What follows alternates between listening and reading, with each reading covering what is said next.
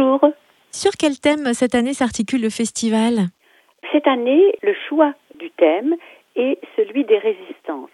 Parce que la CIMAD fête euh, cette année ses 80 ans et depuis 80 ans, elle résiste.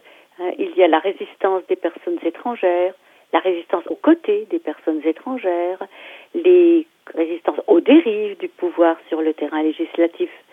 Il y a différentes formes de résistance et c'est cela que la CIMAD souhaite mettre en avant durant toute la période de ce festival 2019. Et vous avez notamment préparé un programme spécial pour la Journée internationale des droits de l'enfant, c'est bien ça? Oui, nous avons souhaité marquer les moments forts de ce mois de novembre-décembre avec la première rencontre mercredi pour la Journée internationale des droits de l'enfant.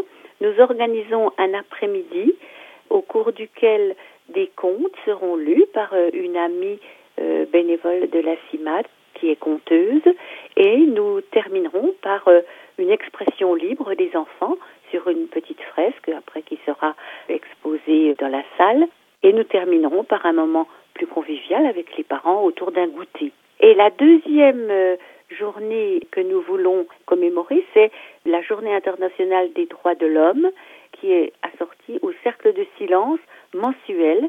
C'est le mardi 10 décembre où nous allons dérouler un tapis de 100 mètres de long sur environ 1 mètre de large et sur ce tapis sont inscrits les noms des 17 000 personnes mortes aux frontières de l'Europe depuis 1990.